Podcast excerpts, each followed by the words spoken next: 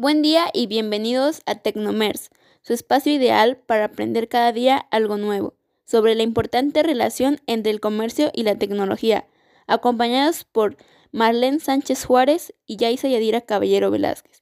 Y una vez listos, comencemos. ¿Qué tan arriesgado es la compra y venta online? ¿Sabías que el 25% de las personas que usan Internet realizan una compra electrónica?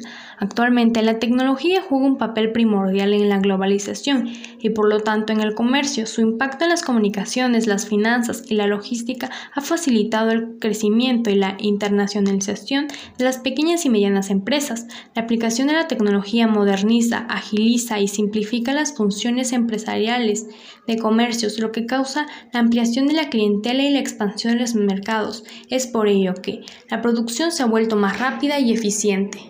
El comercio está cada vez más presente en nuestro día.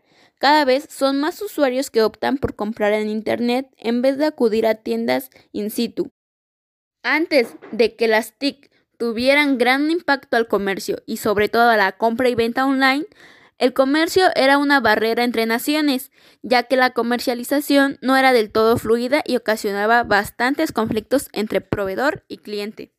Al proveedor le era difícil promocionar y al cliente comprar. Habían largas colas para una transferencia en el banco. La comunicación interna era muy ineficaz.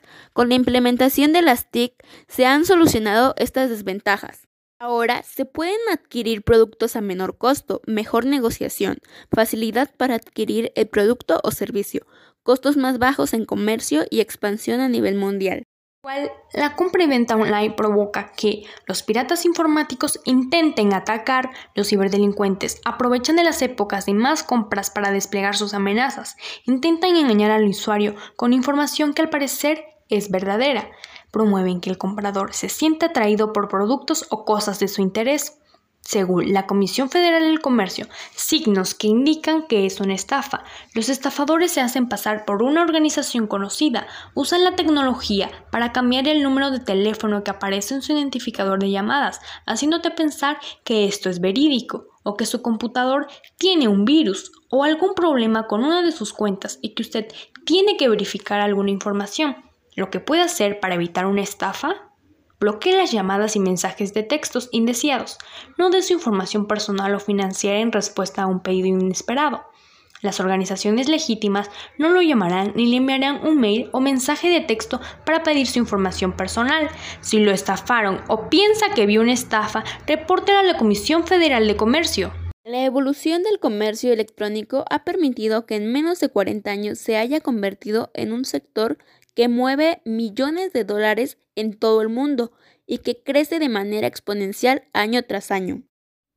A medida que el desarrollo de las TIC avanza y gracias al uso de plataformas de logística que permiten solucionar los problemas que planteaba la distribución de las mercancías compradas online, el comercio electrónico se ha convertido a día de hoy en la opción preferida por muchos clientes, constituyendo un claro ejemplo de cómo la irrupción del comercio electrónico ha supuesto incluso una transformación social innegable en los ámbitos de la compra.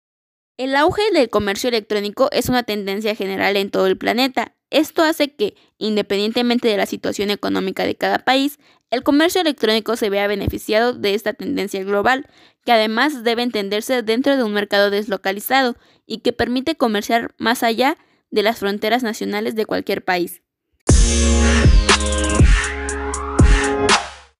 Te esperamos en la próxima emisión de Tecnomers con más temas de interés y recuerda lo importante es aprender algo nuevo cada día. Por ello, suscríbete al canal y comparte con tus amigos. Yo soy Yadira. Y yo Marlene, un gusto y hasta la próxima. Bye.